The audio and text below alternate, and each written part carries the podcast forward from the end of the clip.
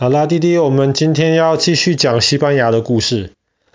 我们昨天讲到西班牙南边这一块地方叫做安达路西亚，那么在之前是回教徒统治的区域。那么西班牙北边呢，虽然是由基督徒统治的区域，可是很长的一段时间都分成了很多大大小小的国家。其中有一个小国家呢，它叫做卡斯提亚。卡斯提亚这个国家在一开始不是一个很重要的一个国家。那个时候，卡斯提亚的旁边有一个很大的国家叫做莱昂。莱昂是老大哥，卡斯提亚就像是小老弟这样子。甚至有一段时间，卡卡斯提亚的国王，谁当国王，甚至是由莱昂来决定。所以在那个时候，卡斯提亚都不算什么。但是，后来呢，卡斯提亚的国王其实脑筋很聪明，他们好几代不同的国王，他们都决定，我们这个小国家要变强壮，最快的方法就是靠结婚，让周围全部其他大的国家都变成我们的亲戚，那么我们就可以把我们国家跟其他大国家联合在一起，那么就会变得越来越强大。所以没有多久，卡斯提亚就找到了一个机会，然后透过结婚的方式，把莱昂跟卡斯提亚合在一起了。莱昂本来就很大了，跟卡斯提亚合在一起就更大。后来卡斯提亚的女王又跟另一个王国叫做阿拉贡，跟阿拉贡的王国的国王结婚，这两个国家又合在一起了。就基本上统一了整个西班牙北部的基督徒，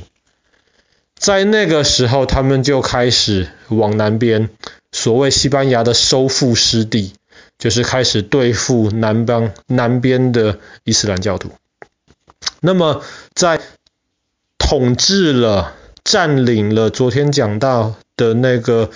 呃，格瑞纳达之后，西班牙才成为一个统一我们今天所认识的西班牙这个国家。所以，不管是从历史上而言，还是从文化上而言，卡斯提亚这个地方其实某种程度上很大程度的决定了整个西班牙历史的走向，所以它很重要。那么，在整个大概有几百年、快一千年的欧洲历史当中呢，其实欧洲是处是处在一种那种文化上面很黑暗的时期，他们叫做 Dark Age，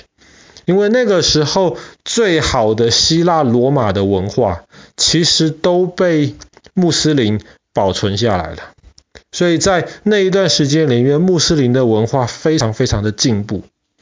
可是欧洲那个时候呢，南边受到了穆斯林的威胁，北边受到了维京人以及一些蛮族的威胁，所以包括卡斯提亚在内，那个时候绝大多数的欧的欧洲人是没有什么文化的，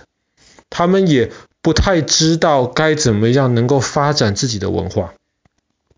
可是当卡斯提亚继续在扩张、在变大的时候呢，他就攻下了当时由穆斯林控制的一个很重要的城市，叫做托雷多。他攻下托雷多之后，他发现哇，原来当时的穆斯林他们在托雷多里面有一个很棒的一个图书馆，里面有很多很多书，这些书是之前卡斯提亚人从来没有看过，甚至想都不敢想的。所以后来他们就拿到了托雷多这些书之后，他们才真的开始研究。然后他们才开始对于这种进步的这种文化科学开始有更多的认识。那么在某一呃在很大的一个层面上而言，那么欧洲的这个启蒙运动，这整个文化的演进，其实受到穆斯林的影响很大。所以后来当卡斯提亚扩张了，也开始文化上面复兴了之后呢，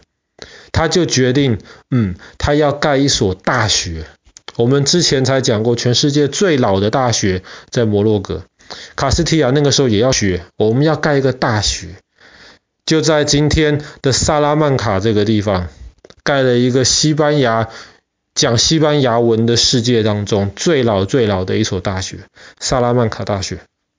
那么盖了这所大学之后呢，萨拉曼卡这个地方就变成了整个西班牙的这个文化或是做研究最重要的一个地方之一。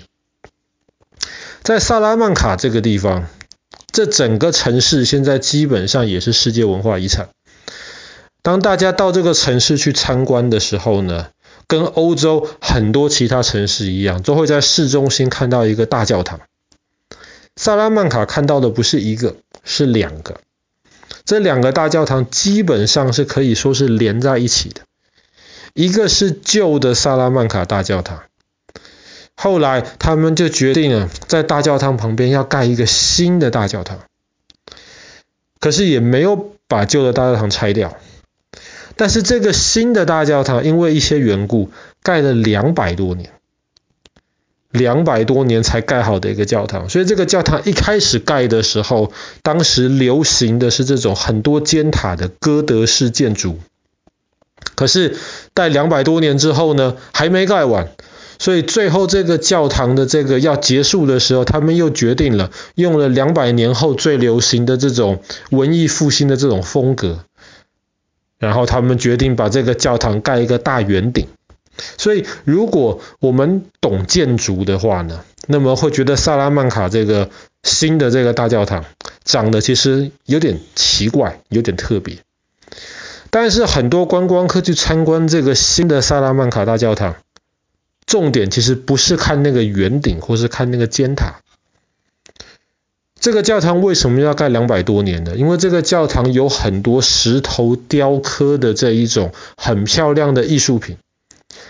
欧洲的教堂里面常常可以看到，比方说有一些雕的是讲耶稣的故事啊，有一些雕的可能是当地的这些很有钱捐赠这些教堂的这些人他们的事情，或是当地的国王、大官、大将军这些事情，他们会用石头雕刻，然后很坚固，这样子可以保存非常非常久的一段时间。可是很多观光客到萨拉曼卡教堂之后呢，他们会看到一个非常奇怪的雕塑，在教堂的墙壁上面，这个雕塑该怎么说呢？